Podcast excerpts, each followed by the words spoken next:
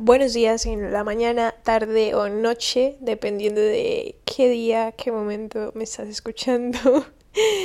Bienvenido, bienvenida, bienvenida a Conversaciones con una extraña. Yo soy María Aleja y seré tu host en este episodio.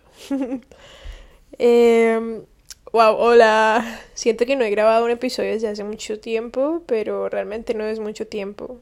Y el momento de grabar el episodio es hoy, no era ayer ni mañana, sino ahora, en este momento. Estuve cuestionándome mucho de hacer este episodio, de hablar de este tema, porque siento como si el síndrome del impostor me atacara y, y me dijera como, hey, ¿quién eres tú para hablar de arte? ¿Quién eres tú para hablar de experiencias creativas y, y, y de lecciones creativas? Y si no eres un artista y bueno, ajá, pero sí soy un artista y sí sé arte y lo ignorante mucho o poco que sepa, eh, creo que le puede servir a alguien que en este momento, primero, necesita escucharlo y segundo, se sienta también conectado con el arte y no sepa por dónde empezar o por dónde irse o cómo iniciar su camino.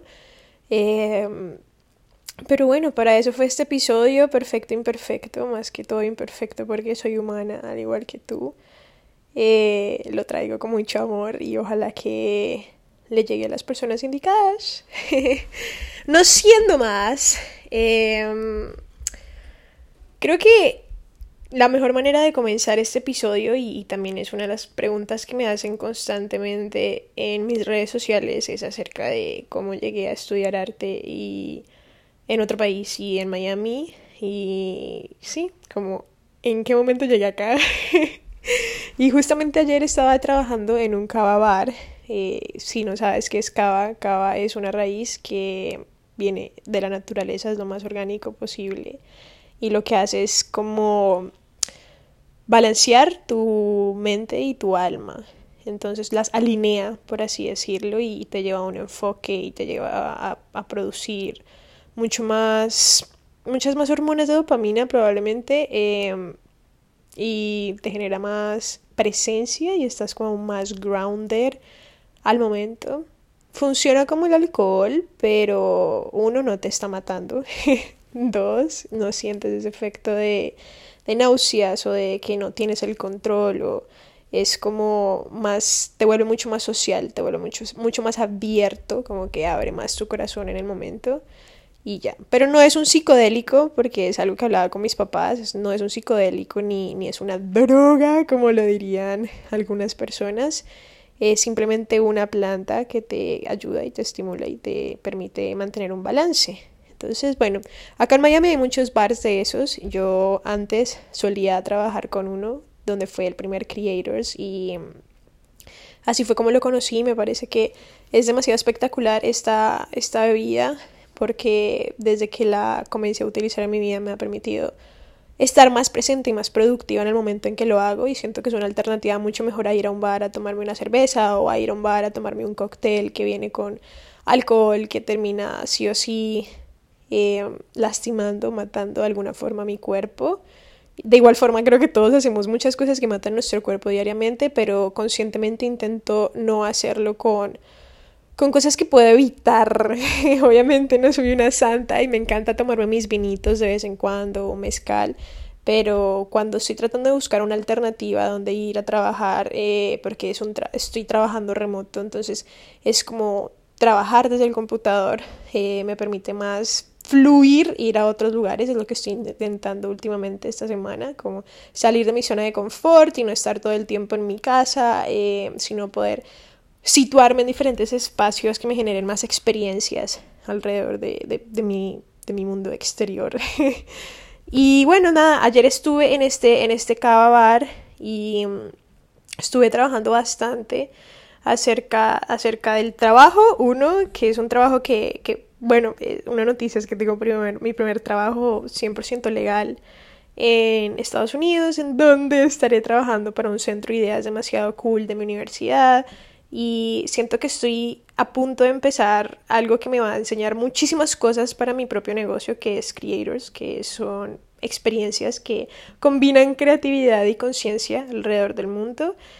Y mm, como soy apenas una aprendiz de el entrepreneur de el emprendimiento, estoy literalmente abriéndome como a aprender, ¿no? Y el universo me puso este trabajo de seguro para poder aprender. Justamente este centro Ideas ayuda a estudiantes que que están haciendo esto mismo que yo, que están aprendiendo a emprender, que están empezando su primer negocio y que no tienen idea de cómo hacerlo. Ellos siempre brindan como una mano para muchas herramientas para ayudar a, estudiantes que están en ese proceso. Entonces se alineó, obviamente estoy trabajando y mientras estaba trabajando ayer en el bar con ellos, em, estuve también haciendo una cover letter que es prácticamente una carta que le envías a alguna institución o algún negocio al que quieras aplicar para trabajar, em, porque estoy haciendo en este momento un certificado que es de museos y galerías. Entonces prácticamente aprendemos todo lo que tiene que ver con museos, galerías, exhibiciones, desde la creación, historia, contexto, bla, bla, bla, bla, bla, bla. Y una de las materias es trabajar en un museo y una galería, pues para obviamente aprender mucho más acerca del tema desde una práctica. Como estudiante internacional no me permiten trabajar afuera de la universidad porque aún no me gradúo, entonces New World Art of Schools es una escuela que queda Acá en Miami también es una escuela de arte solamente, entonces tienen todo tipo de artes aquí, eh, como desde pintura hasta escultura, hasta baile, hasta teatro.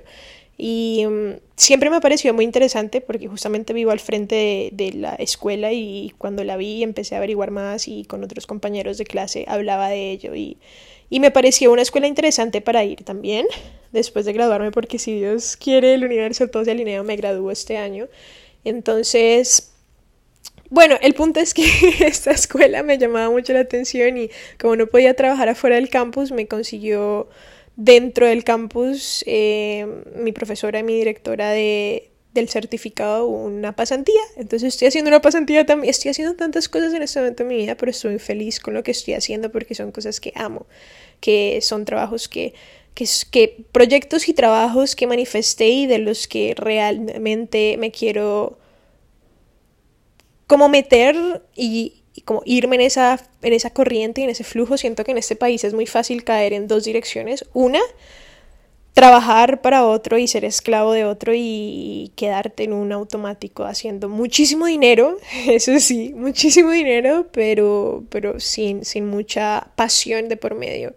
O puedes aprender a hacer dinero desde tu pasión y desde trabajo para crecer mi propio negocio Creo que es algo que no nos enseñaron de niños tampoco porque el sistema educativo está súper messed up, pero eso es un tema aparte. Em, pero sí, entonces simplemente en este momento estoy eligiendo mi pasión en el camino y estoy haciendo trabajos, estoy haciendo proyectos que vienen mucho de la mano con el arte y y por eso me parece también importante hacer este episodio ahora, porque creo que es el momento en mi vida en donde se me están alineando las cosas. Bueno, siempre han estado alineadas, pero siento que en este momento están floreciendo flores que sembré hace unos meses y, y es lindo poder compartirlo ya y es lindo poder eh, dar mi experiencia que le pueda servir a algún ser humano que me escuche y que tenga entre sus pasiones el arte y el crear o, cualquier ser humano que simplemente quiera crear su realidad. Este es un episodio para él. No tiene que ser un amante del arte, creo que igualmente el arte es la vida y la vida es el arte, entonces sí o sí todos estamos en esta experiencia humana juntos y, y, el arte es una, una de las cosas que más nos une como humanidad. Entonces, bueno, el punto es que haciendo este cover letter para mandárselo a esta escuela de arte ayer, em, me tenía que describir prácticamente mi contexto con respecto al arte y como creativa y bueno, muchas cosas más. Y cuando lo escribía dije, wow, sería muy interesante hacer un episodio de conversaciones con una extraña para que habláramos del arte, porque muchas personas que me siguen y que tienen contacto conmigo eh, me preguntan constantemente acerca del tema. Entonces, estoy en un momento de que estoy escuchando mucho a mi comunidad para poder también darles lo que merecen y, lo que realmente quieren aprender y no desde el ego, sino desde el amor. No desde el quiero hablar de ese tema porque es de lo que todo el mundo está hablando, sino desde el amor porque eso es lo que mi comunidad merece y necesita en este momento y que mi alma me pide también que hable. Em, bueno, cuando yo era niña, Em, era una niña demasiado creativa, de verdad. Era una niña que constantemente estaba creando algo. Ya sea una pintura, ya sea una máquina del tiempo con una caja de cartón, ya sea juegos para mis primos y yo, ya sea eh, inventos o me ponía las tardes a ver Art Attack y me ponía a hacer cosas de Art Attack. Sí, yo era de esos niños. eh, sí, simplemente me gustaba hacer muchas cosas. Recuerdo que una vez hice con mis primos, porque mis primos son como hermanos prácticamente, crecimos juntos haciendo tantas cosas.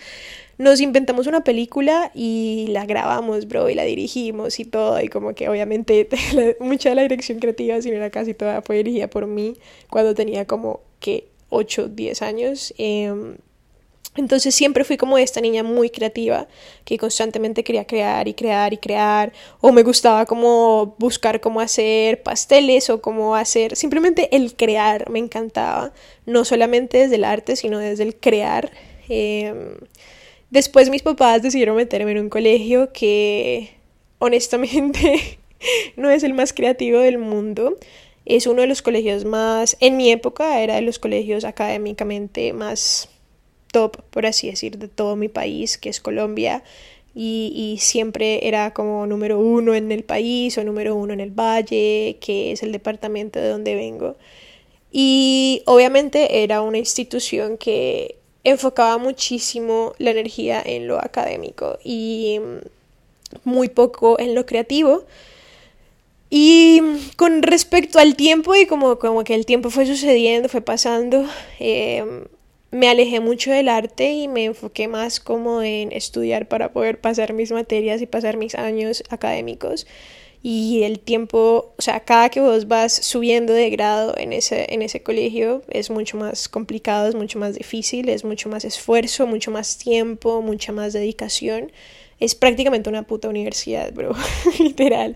Y, mm, y llegó un punto en donde yo no tenía tiempo ni, ni de dibujar ni, ni de sentarme a hacer cualquier maricada como lo hacía cuando era niña, que ya todas mis tardes eran como llegar de estudiar hasta las 5 de la tarde a estudiar más en mi casa porque si no era imposible cumplir con todo porque eran talleres todo el tiempo, exámenes todo el tiempo, ensayos todo el tiempo, tareas todo el tiempo, literalmente no había como un tiempo para para seguir como pasiones, que siento que cuando somos niños y estamos en un momento de crecimiento es el momento en donde más deberíamos de escuchar nuestra esencia porque es donde está más pura y, saber cuál es esa pasión y como probar hasta encontrarla. Eh, gracias a Dios yo la pude encontrar desde niña, pero la perdí con, con el tiempo en este colegio, como a partir de mis 12, 13 años comencé a simplemente desprenderme de ese lado creativo y muchas veces cuando digamos en el colegio habían como carteleras o presentaciones o shows me encantaba hacer parte de eso y se sentía como esa creatividad mía pero no era algo que se hacía constantemente en el colegio como con, con el tiempo el colegio fue perdiendo mucho esta esencia creativa porque sí recuerdo que antes hacían más actividades creativas cuando era niña pero después se volvió mucho más académico y poco se veía como esta parte donde éramos más humanos y menos máquinas, literal. Y mm, nada, no sé cómo me terminé graduando del colegio, para ser extremadamente sincera, yo era una de las más malas estudiantes, académicamente no me iba muy bien eh, y creo que gracias a este colegio hay muchas cosas obviamente positivas con las que uno se queda, como cuando yo entré en la universidad en Cali, me iba extremadamente bien, eh, no me costaba casi nada literalmente poder tener calificaciones de 4 o 5 para arriba o 4 para arriba em, y mantenía un promedio muy, muy, muy alto. Em, pero una de las cosas que también efectos que generó el colegio fue que que simplemente le cogí como rabia, como odio y como fastidio el estudiar. Y es algo que obviamente he sanado con el tiempo y que cada vez lo voy sanando más, pero sí, tiene sus pros y sus contras. Eh, el colegio simplemente Creo que es un colegio al que yo nunca metería a mis hijos sin criticarlo, sin juzgarlo, sino desde mi punto de vista personal y experiencia como estudiante desde que nací, casi desde que nací hasta que me gradué, que estuve en ese mismo colegio. Siento que es una institución que, que no le permite al ser humano de verdad abrir su mente y, y encontrarse y fluir desde desde, desde adentro, sino que siempre era mucha distracción desde lo académico y las obligaciones y, no enseñaba desde el amor. Em, pero gracias a Dios me gradué del colegio, logré, logré, logré hacerlo y me metí a una universidad que entré becada gracias a este colegio también, como les digo, es como pros y contras y uno de los pros es que me permitió con mi resultado del ICFES, que es un examen que se hace institucional en la nación, en todo Colombia, para calificar qué tan inteligente eres y así entonces saber a qué universidad mereces entrar, lo cual es demasiado y como, no sé, me parece demasiado cómico y e irónico, pero vale.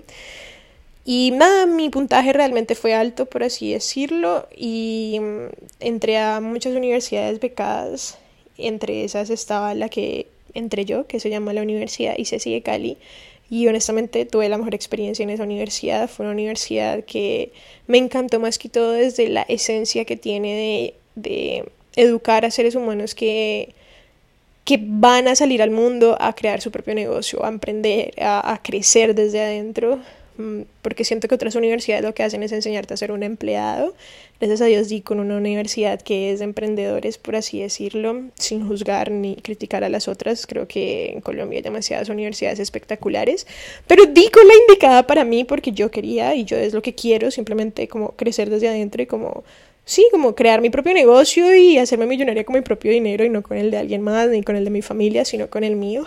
Em, estuve estudiando diseño industrial, que fue una carrera que, ¿cómo la elegí? Que me preguntan mucho, la elegí porque mi mamá me metió a una psicóloga me metí a una psicóloga, me metí a una psicóloga que prácticamente me hacía un psicoanálisis y me ayudaba a encontrar qué es lo que quería y casi siempre me salían puras cosas acerca del arte, del diseño, del crear y pues obviamente era algo que igualmente desde niña yo me conocía y sabía que la creatividad tenía que estar sí o sí, aunque casi estudio química, casi me pongo a estudiar una carrera que se llama Ingeniería bioquímica, Dios, gracias porque no lo hice, de verdad.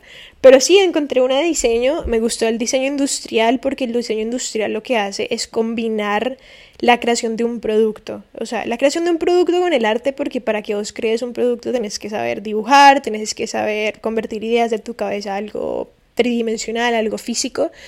Y mm, cuando la empecé a estudiar me encantó porque estaba viendo dibujo técnico, estaba viendo eh, geometría... Geometría no me acuerdo bien, Analytic, no me acuerdo bien, pero era una geometría muy interesante que te explicaba cómo funcionaba literalmente toda la composición de cada objeto. Eh, y me gustó mucho, me acercó al arte. Ahí, ahí, fue cuando, después de tantos años que llevaba por ahí, como, sí, bastantes años sin tocar el arte otra vez, me regresó un poco más eh, a mi creatividad, porque nos ponían a crear productos o prototipos o aprender a manejar máquinas para cortar madera y todo esto. Y después llegó pandemia, todo se fue al carajo en el mundo y en la vida de muchas personas. Pero en mi caso la universidad se fue al carajo porque prácticamente mi taller era mi cocina y mi familia ya no aguantaba, yo ya no aguantaba, era muy muy incómodo, no estaba aprendiendo realmente, entonces decidí dejar la carrera, decidí darme unos meses también eh, unos meses libres porque en ese momento de mi vida estaba entrando en un episodio de depresión super heavy. Entonces puse mi salud mental primero y simplemente decidí pausar un rato mis estudios. Pasó el tiempo y simplemente sabía que me quería ir del país. Terminó pasando todo este proceso migratorio y terminé en Miami. terminé en Miami y comencé a estudiar aquí un asociado que se llama Graphic and Commercial Arts, que es un asociado en gráficos y artes comerciales. Entonces, prácticamente ves muchos créditos porque esto es un college en donde yo estoy, no es una universidad y normalmente el sistema educativo de Estados Unidos funciona así, como que sales de high school y entras a un college en donde tienes dos años para hacer créditos que tengan que ver con carreras que quieras hacer hasta que cuando ya termines tu college escoges la carrera que te querías y como hiciste ya créditos ya tienes mucho adelantado y te vas como unos dos o tres años más a la universidad y ya dependiendo de la carrera obvio. Em, entonces yo lo que hice fue meter muchos créditos durante esta, este, estos dos años de college que pronto voy a estar cumpliéndolos ya em, en donde veía muchos muchas materias que tienen que ver con el arte, no sé, como que simplemente dejé que mi alma fuera fluyendo, no es algo que planeé, honestamente, llevo experimentándolo mucho. Recuerdo que la primera clase de arte que tuve fue, fue 2D, 2D eh, y fue dibujo también de objetos. Bro, me encantó. Simplemente nomás el, el, el, espacio en donde yo creo arte cuando estoy en la universidad son estudios de arte de un sueño, son estudios como de dos pisos con un ventanal gigante que muestra todo Miami y está lleno de pinturas y lleno de pinceles y de caballetes y estatuas y muchísimas cosas, simplemente un lugar muy creativo y muy pacífico y comencé a ir a mis clases ahí y cada que iba aprendía y, notaba como mi alma se encendía cada que estaba aprendiendo a, a dibujar o cada que estaba aprendiendo a pintar o cada que estaba aprendiendo cómo funcionaban los óleos, cada que estaba aprendiendo cómo funcionaba la tinta negra, cómo hacer una composición de un diseño, eh, la historia del arte también, simplemente como todas las composiciones y, todo lo que todo lo que compone el arte y que estaba aprendiendo en esos en esos tiempos en esos en esos meses semestres primeros semestres. Y bueno ahora también me encanta me prende el alma simplemente siento que me interesa, es un tema que me interesa y me interesa aprender y me interesa simplemente ponerlo en práctica y no solamente en mis piezas de arte, sino en mi vida. Antes de, antes de todo, antes de, que yo de que yo entrara a la universidad, bueno, al college aquí en Miami, no, no, no era, o sea, pintaba y dibujaba como un hobby, que creo que muchos artistas comienzan así, como que, ay, sí, yo sí lo dibujo por hobby, pero realmente te encanta hacerlo y pues por algo te encanta. Eh, y luego simplemente llegué acá y empecé a probar muchas cosas con, con, con esta libertad que te da el college y, desde donde yo también decidí cogerla.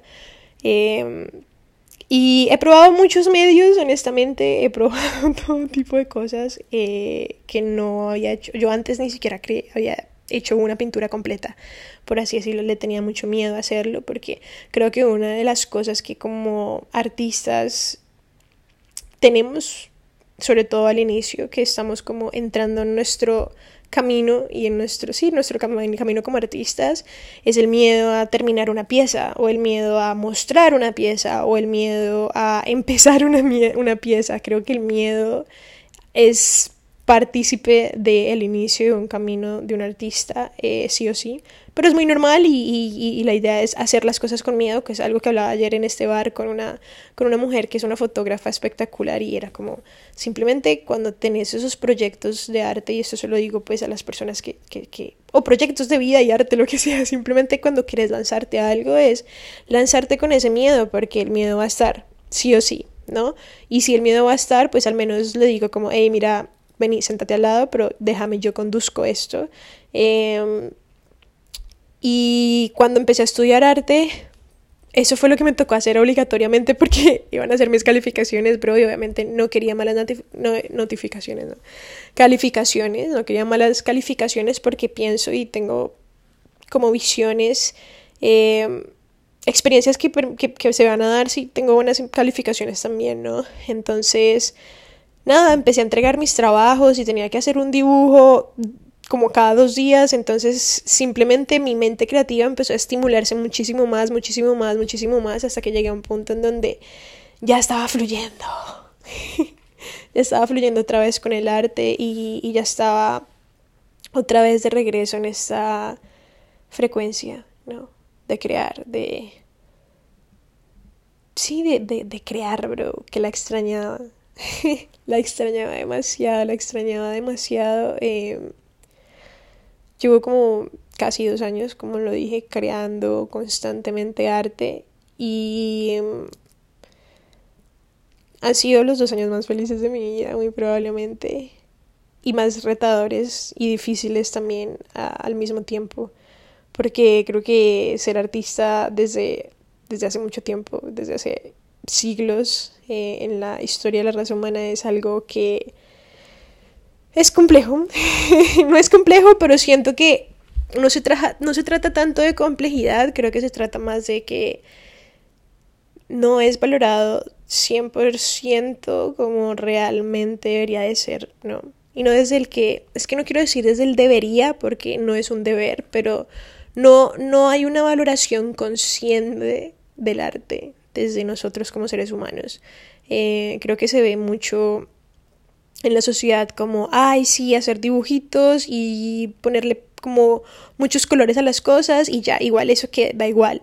Pero si vos te pones a pensar eh, en tu alrededor, en ese momento que me estás escuchando, simplemente en tu alrededor, eh, tal vez está saliendo el sol y te está tocando a ti en tus ojos, tal vez tienes un objeto súper random al lado, tal vez vas manejando y hay carros a tu alrededor, tal vez eh, estás viendo el cielo, tal vez estás eh, fumándote un tabaquito, tal vez estás tomándote un vino, tal vez estás eh, con un televisor al frente.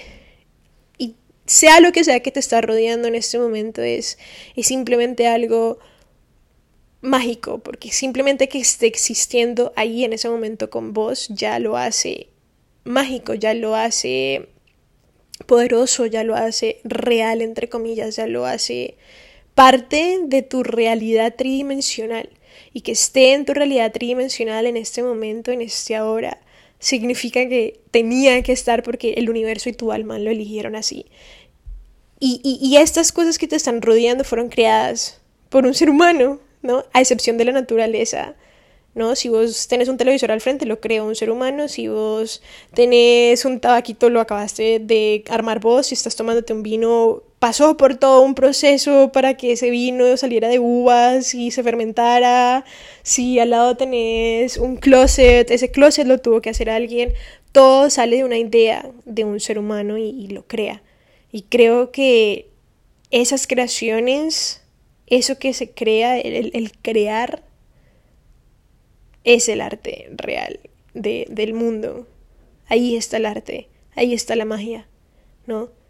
Cuando se crea. El buen arte, por otro lado, es algo muy diferente, ¿no?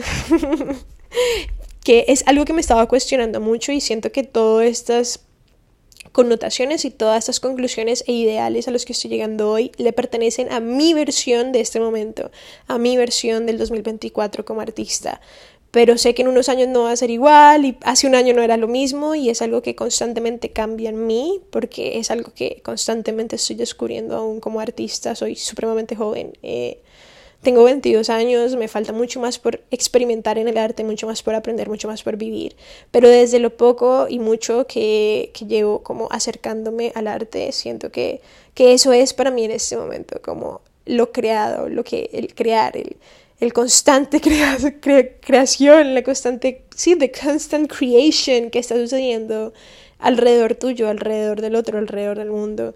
Eso es el arte. Mm. Y, y, los colores simplemente son lo que lo acompaña. Ya sea un gris, ya sea un negro, ya sea un amarillo, un verde, un fusura.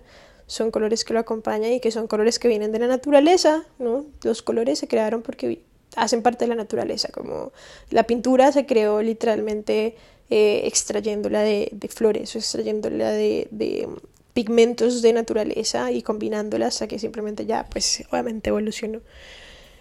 Pero sí, creo que eso es el arte eh, y, y bueno, ese ha sido como todo mi contexto con el arte, siento que estoy otra vez de nuevo con, conectando mucho con mi niña interior y con mi artista interior también. Muchas veces hasta me cuesta decir mi artista, pero creo que hace parte del proceso también. Creo que, que nos dejamos llevar muchas veces por lo que grita el mundo exterior y se nos olvida a escuchar realmente lo que nos dice nuestra alma y como sí, soy artista, bro me considero artista. Me vale verga si para otra persona no lo soy, pero yo me considero artista. Porque ¿quién se conoce mejor que uno mismo? Uno mismo, ¿no?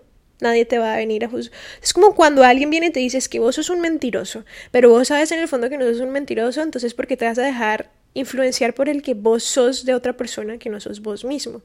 Eh, pero bueno, creo que igualmente todos pueden ser artistas. Eh, no hay, no, no hay una creación y un arte perfecto. Creo que todos los todo tipo de arte es perfecto, por así decirlo, e imperfecto al tiempo. Simplemente hay gustos diferentes y, y, uno conecta con diferente tipo de arte porque todos tenemos una mente diferente. Así de sencillo. Y una pieza de arte que le guste a todo el mundo es una pieza de arte que no fue bien hecha. Literal. Em, siento que quiero decir qué cosas me ha enseñado el arte. Voy a decir qué cosas me ha enseñado el arte que puede que pueda servirle a alguien también, porque no sé, es un tema complejo al mismo tiempo. Eh, pero mm, la primera lección que el arte me trajo a mí, sí o sí, fue la paciencia. Cuando comencé a hacer mis clases de dibujo, mis clases de pintura, quería terminar mis piezas ya. No, quería que ya se acabara y que ya la quiero terminar, ya tengo mi idea en mi cabeza, ya quiero que esa idea esté plasmada en una tridimensionalidad ya. Y si vos de verdad quieres crear arte fluyendo, tenés que, tener paciencia y presencia, que esa es mi segunda lección. Mucha presencia. Eh, siento que cuando se crea una pieza de arte es el momento en donde conectas con la presencia de una manera que es inexplicable, es un proceso meditativo, es un proceso en donde prácticamente estás siendo el pincel o el lápiz o la pintura o si me hago entender te transportas y, todo se detiene por un segundo y todo simplemente deja de ser y solamente es esa pieza y vos y tu mente y tu alma y tu cuerpo conectando en el momento. Y fue algo que me costó mucho aprender porque, como, como lo decía, quería que todo estuviera hecho ya, quería que mi... Y incluso me pasa mucho aún, sigo aprendiendo cada pieza nueva que estoy haciendo. Es una lección nueva, es, es una manera de retarme otra vez con la presencia y la, y la paciencia. Eh, pero algo que a mí me ha servido mucho y es un tip que te puedo regalar es que trato de crear un espacio, trato de crear un escenario, como si estuviera en una película, por así decirlo. Eh, entonces prendo una vela o prendo un palo santico y pongo buena música de fondo, puede que me sirva una copita de vino o puede que no, puede que aproveche cuando el sol está dando por mi ventana para sentarme y crear justamente en ese momento. Trato de crear mi espacio lo más mágico posible para que pueda fluir en una presencia que sea cómoda para mí en muchos sentidos, no solamente en el momento de crear la pieza, sino como qué estoy escuchando, qué estimula mi cerebro en el momento, eh, como qué temperatura hay en la habitación o qué tanta iluminación tengo, o sí, son pequeños detalles que siento que pueden hacer de tu espacio y momento de crear una pieza artista o artística o crear simplemente eh, puede hacerlo mucho más ameno para el alma. Eh, y, lo, disfrutas más en presencia. y tienes más paciencia a estar como, ay, me voy a sentar lo más incómodo posible porque lo va a terminar ya rápido, no. Simplemente como, take a chill pill, slow down y, ponte a crear. Y que hay veces cuando yo eh, voy a pintar al estudio o estoy pintando, se me pasan las horas, bro, se me pasan las horas y no me doy cuenta. Una pintura que estuve haciendo el semestre pasado y me quedé por ahí unas cinco horas seguidas pintando y ni siquiera me di cuenta, bro. como ni siquiera me acordé que tenía hambre, simplemente era como yo, la pieza, la música, las, las pinturas, los pinceles y, todo. Toda esa combinación de lo que compone el momento presente en el que uno crea me parece demasiado mágica. Eh, y toma tiempo y un poco de esfuerzo también entrar en, esa, en ese flujo, pero sí o sí lo vas a terminar aprendiendo en algún momento, o sea, a las buenas o a las malas. Eh, otra de las cosas que más me, me, ha enseñado el arte, que me parece muy... Es, es, es que el proceso es lo más bonito, más que el resultado.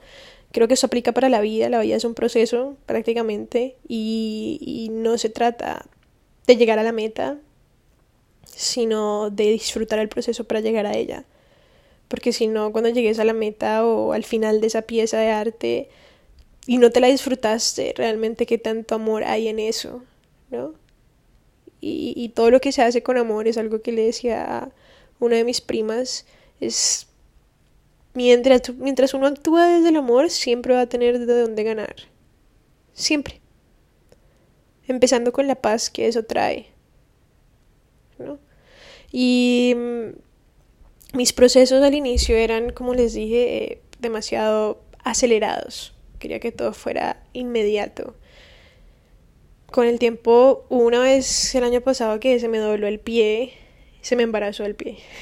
Y prácticamente me tocó pausar todo mi vida para quedarme a hacer piezas de arte en mi casa. Y esa fue una de las primeras lecciones que me mandó el universo y el arte y fue como, bro, te quedas en pausa y disfrutas del proceso si no, no estás haciendo nada. Es como aprovechar los momentos de crear una pieza. Siento que cuando uno va a empezar o está en el proceso de una pieza de arte, es, es, es una ocasión perfecta para, para salir un rato de tanto movimiento y caos, ¿no? Y entrar un poco al orden y caos, pero de, del arte, de, del crear, ¿no?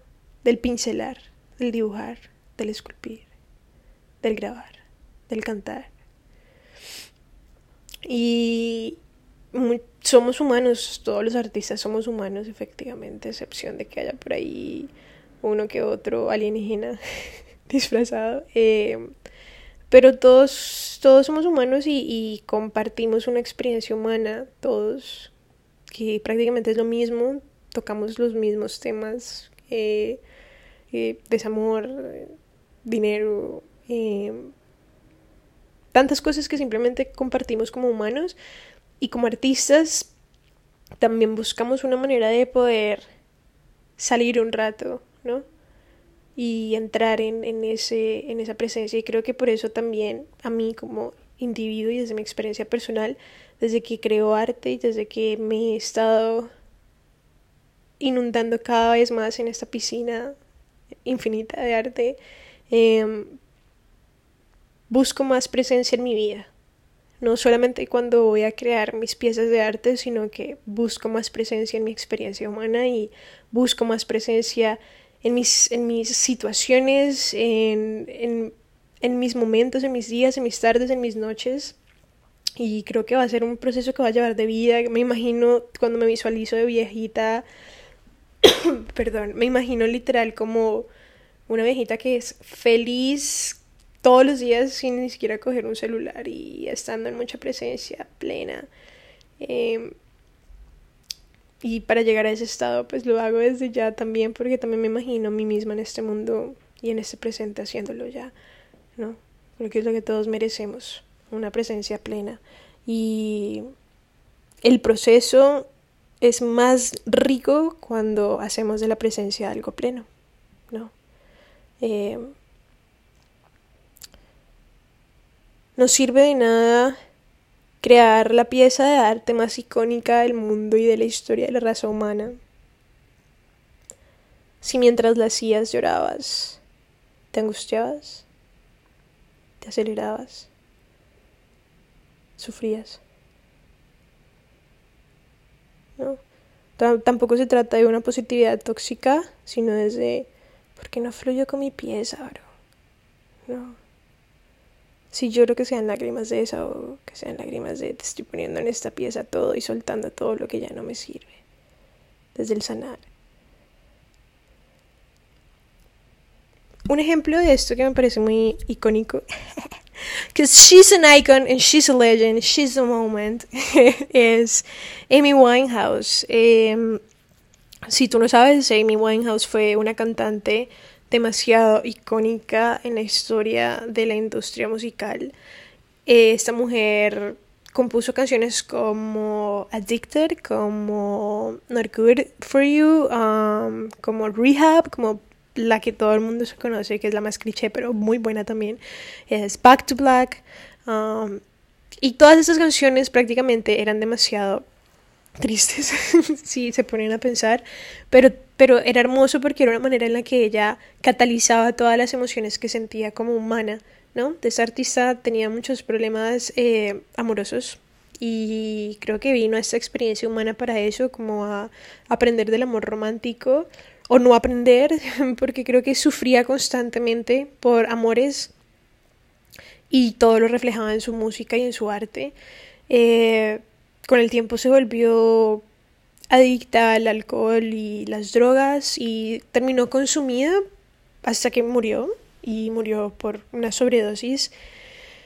Eh, y creo que ella cuando yo veo los conciertos en vivo de esa mujer, siento que conectaba de una manera demasiado impresionante con su música. Hay momentos donde simplemente cierra los ojos y, se va y, lo siente y, uno sabe como en ese momento donde hace el clic entre el momento de crear el arte y, el artista y el alma.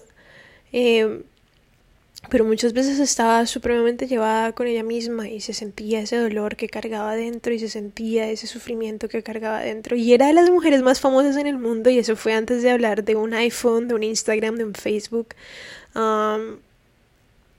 pero vivió una vida prácticamente miserable eh, y no es desde un juzgar sino desde un desde una manera en la que podamos aprender, o bueno, que yo busco una manera de inspirarme de otros artistas porque es una de mis artistas favoritos, eh, y aprender de ellos también, ¿no?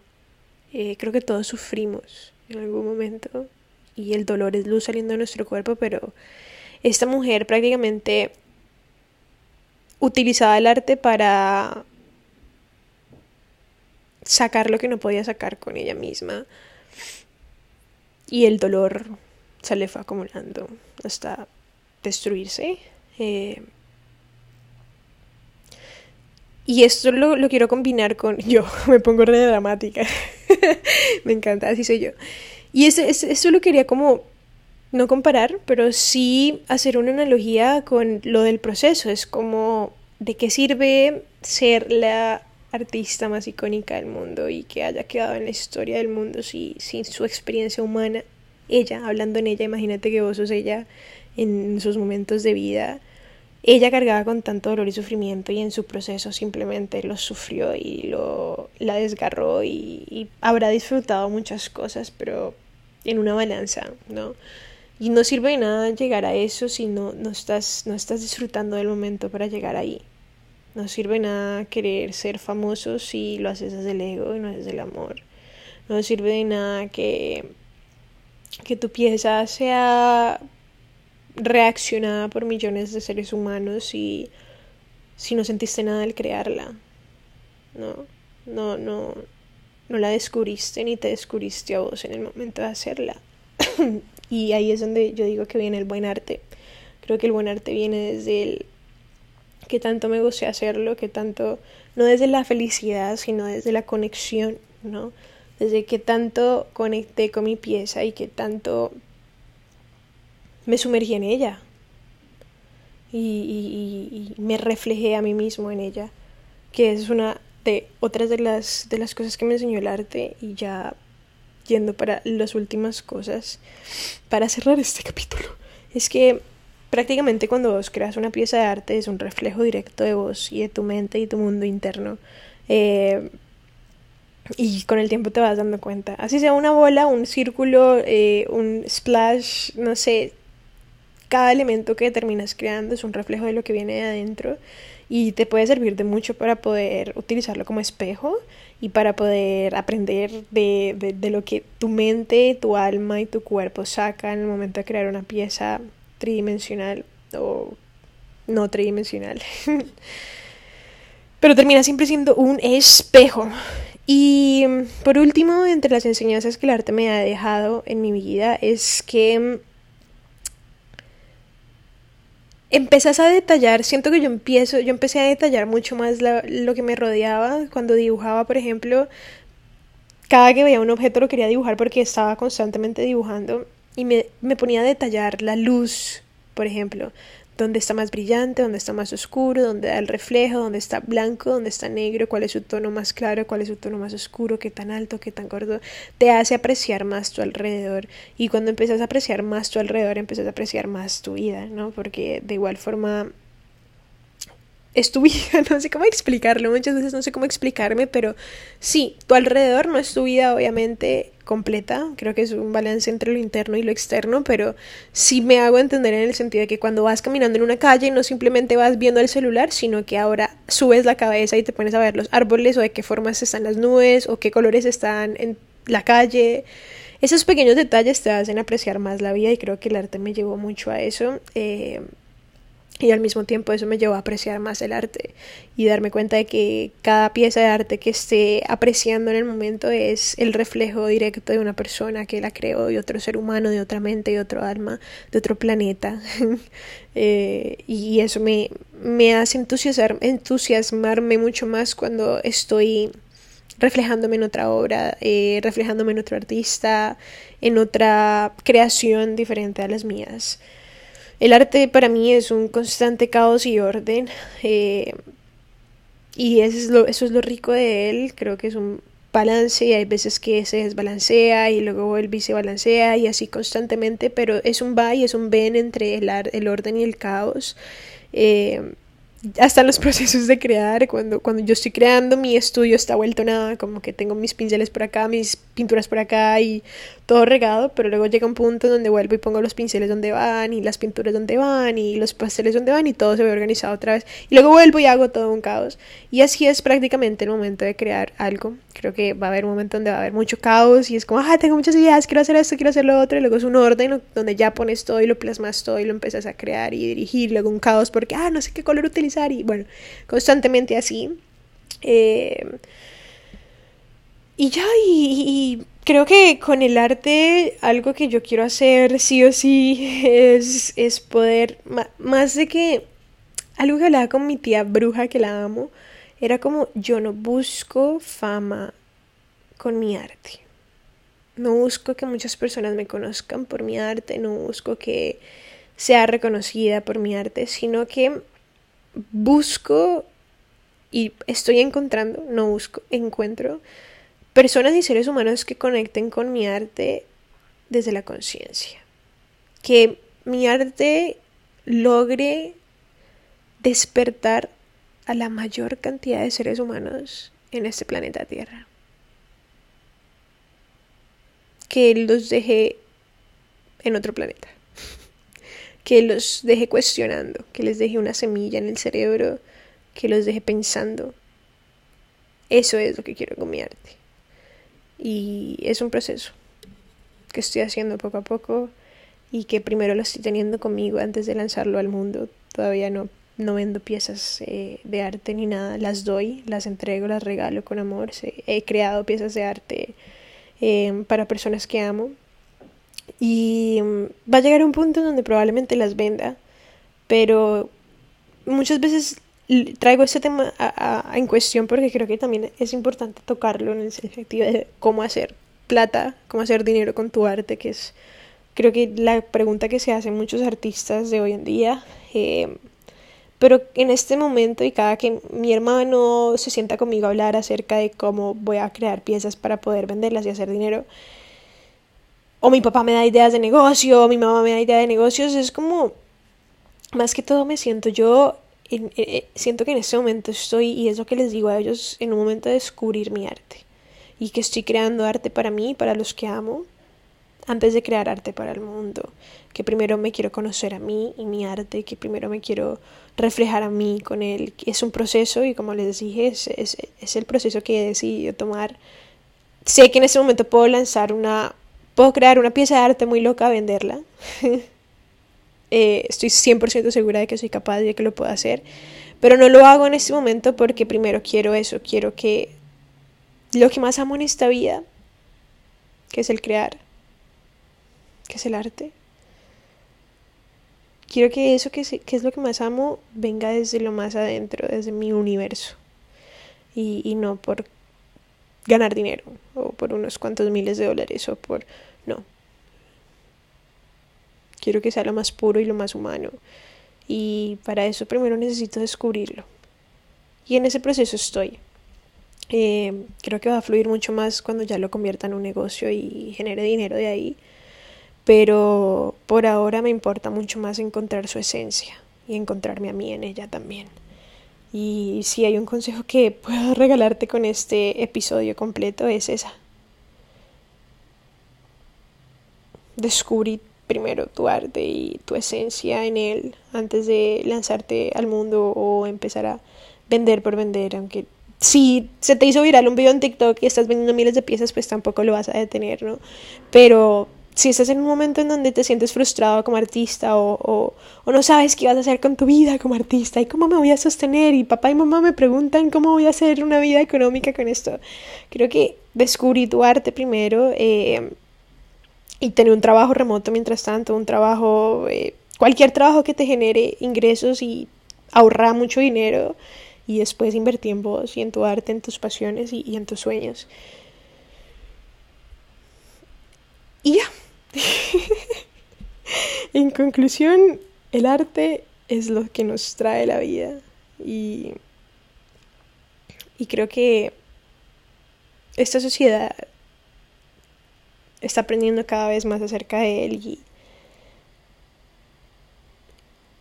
y sé que en unos años el mundo lo apreciará más, cada vez lo aprecian más. Eso es todo. Gracias por escuchar hasta el final de este episodio que fue un ven y un van. No, no, no lo planeé mucho, que digamos, tuve como una, una estructura, pero me alegra haber aprendido el micrófono y haber hablado, honestamente. Y espero que te haya servido de algo estos 50 con 55 minutos de tu vida. que te vaya espectacular hoy y ojalá que se te haya quedado algo de aquí. Cualquier pregunta o duda que tengas acerca de este tema me la puedes dejar en mis redes sociales. Eh, en mis DMs estoy revisando los mensajes y me gusta contestarle a las personas y hablar y como entablar conversaciones o diálogos o hablar de ideales que tengamos de algo.